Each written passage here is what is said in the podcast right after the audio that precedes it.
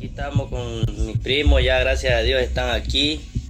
Ahorita hace poco lo anduve, lo anduve trayendo a él porque ayer vino mi prima y hoy anduve trayendo al otro. Ya están juntos, gracias a Dios. Y bendito sea Dios y gracias por el apoyo de todas las personas que los ayudaron. Gracias por todo. Ocho días después de haber sido liberados de su secuestro el primero de diciembre, los hermanos Julmer y Hazel Martínez por fin llegaron a salvo a Estados Unidos, casi un mes después de que emigraron de su natal Jalapa, departamento de Nueva Segovia, Nicaragua. Su viaje se vio interrumpido en Ciudad Juárez, Chihuahua, cuando secuestradores los retuvieron y los grabaron con sus teléfonos celulares, pidiendo ayuda para lograr el pago de 30 mil dólares a cambio de sus vidas. A partir de entonces, comenzó la pesadilla, tanto para los hermanos como para su familia, que a través de una prima realizó la colecta del dinero. Juntaron 10 mil dólares y después los liberaron. Bueno, lo primero fue pedirle a Dios, ¿verdad? Y después pedir ayuda porque no contábamos con toda esa cantidad de dinero. Pedir ayuda, pues nos ayudó primeramente Dios y de ahí toda la, la población.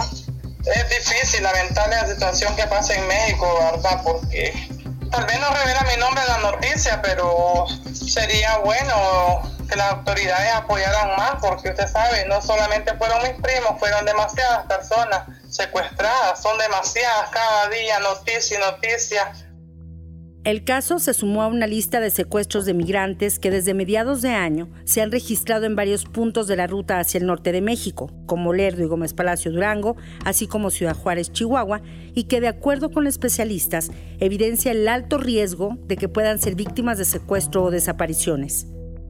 Para Fabián Cabaret, coordinadora del área de defensa de Fundación para la Justicia, esto es una muestra de que aún faltan acciones en la estrategia para buscar a migrantes desaparecidos y sobre todo combatir la corrupción. Yo creo que eso eh, evidentemente no, nos remonta a todo el tema de la explotación económica del migrante que tiene que pagar evidentemente no solamente al coyote o a la red, digamos, de tráfico con la cual o a través de la cual sale del país, sino en los distintos puntos dentro de México donde tiene nuevamente que pagar y ahí eh, regresamos a, a los distintos actores que intervienen y que de alguna manera tienen contacto con la población migrante, incluyendo las propias autoridades. Cifras oficiales indican un repunte en la desaparición de personas migrantes en este año, al aumentar de 12 en 2021 a 91 hasta el corte del 14 de diciembre. De acuerdo con datos del Registro Nacional de Personas Desaparecidas, el total histórico de migrantes desaparecidos suma 168. Los estados con el mayor número de migrantes desaparecidos son Veracruz con 34, Sonora 14, Chiapas 11, Chihuahua 9 y Ciudad de México y Baja California con 7 personas cada uno.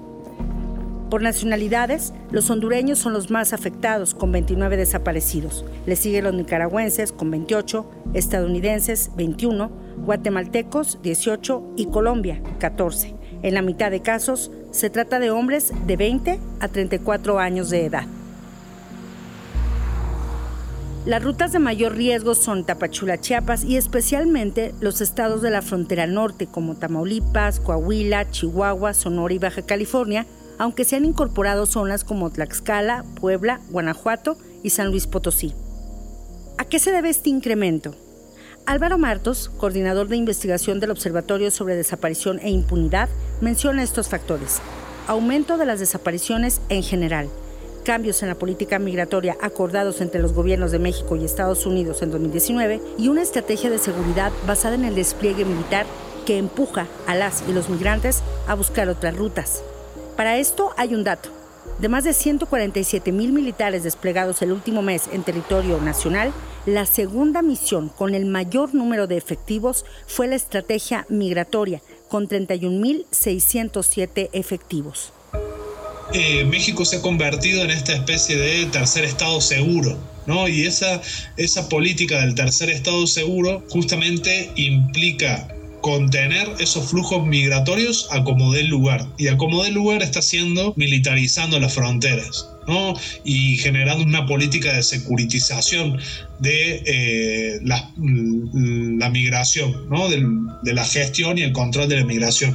Y eso obviamente genera costos y genera impactos en términos de derechos humanos y uno de ellos tiene que ver con la mayor incidencia de los delitos sobre las personas migrantes, la violación a sus derechos humanos y la desaparición. A esto se suma la ampliación de las actividades criminales de grupos delictivos, que además del tráfico de drogas, se dedican a la extorsión, la trata de personas y los secuestros. El costo por el cruce desde la frontera sur de México hacia Estados Unidos oscila entre 3 y 10 mil dólares, según estudios de la Secretaría de Gobernación hay toda una industria y hay toda una economía ilícita que gira en torno a la explotación de los migrantes, ¿no? ya sea como mano de obra para diferentes actividades, como parte del tráfico sexual, pero también como parte eh, de procesos de secuestro y extorsión. Ha sido como muy, muy frecuente que los migrantes para cruzar por México, no digamos ya desde, desde la el llamado coyote que les cobra en la frontera para cruzar la frontera, pero si no, en todo su paso por la geografía mexicana van pagando diferentes sumas para poder avanzar en su ruta migratoria.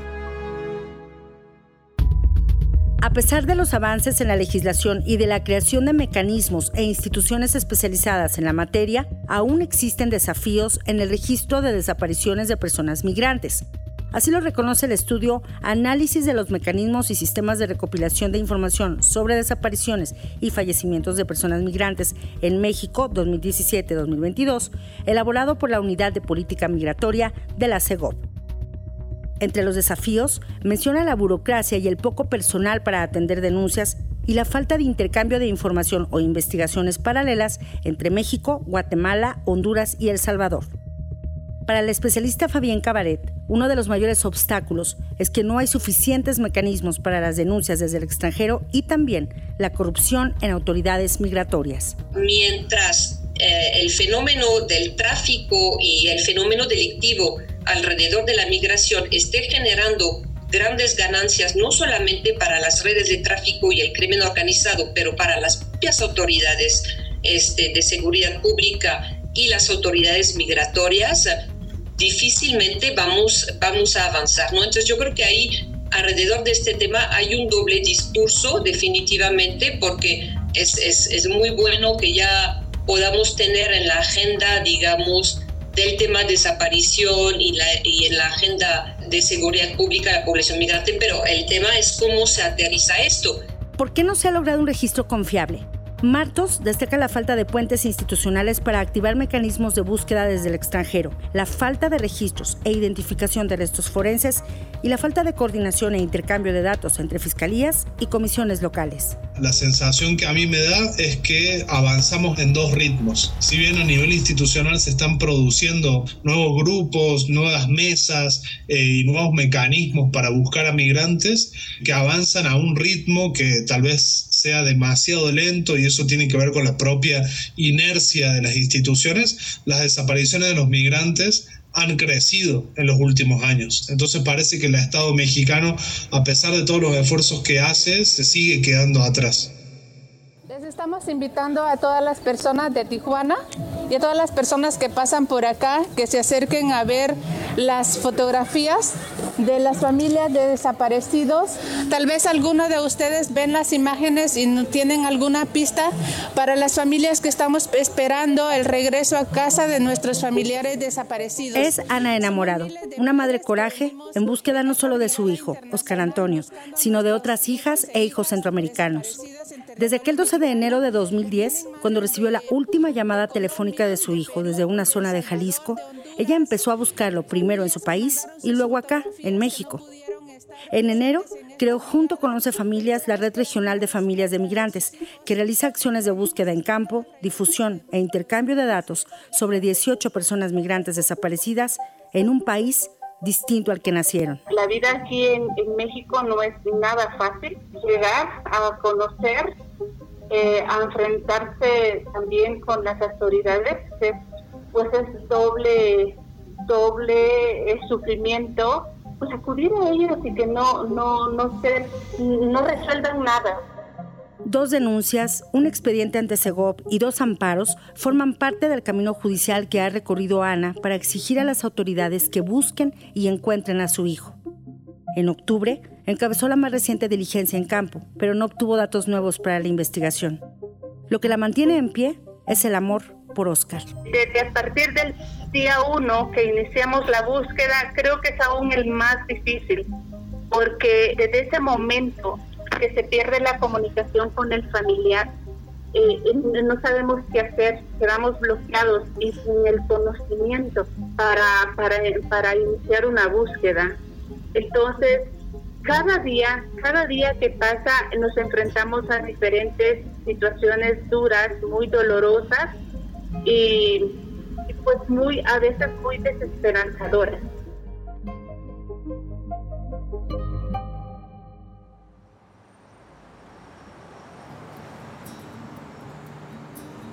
Uno tiene que estar pendiente todo el tiempo. Y pues yo creo que fue una de las, una de las cosas que me salvó de mucho.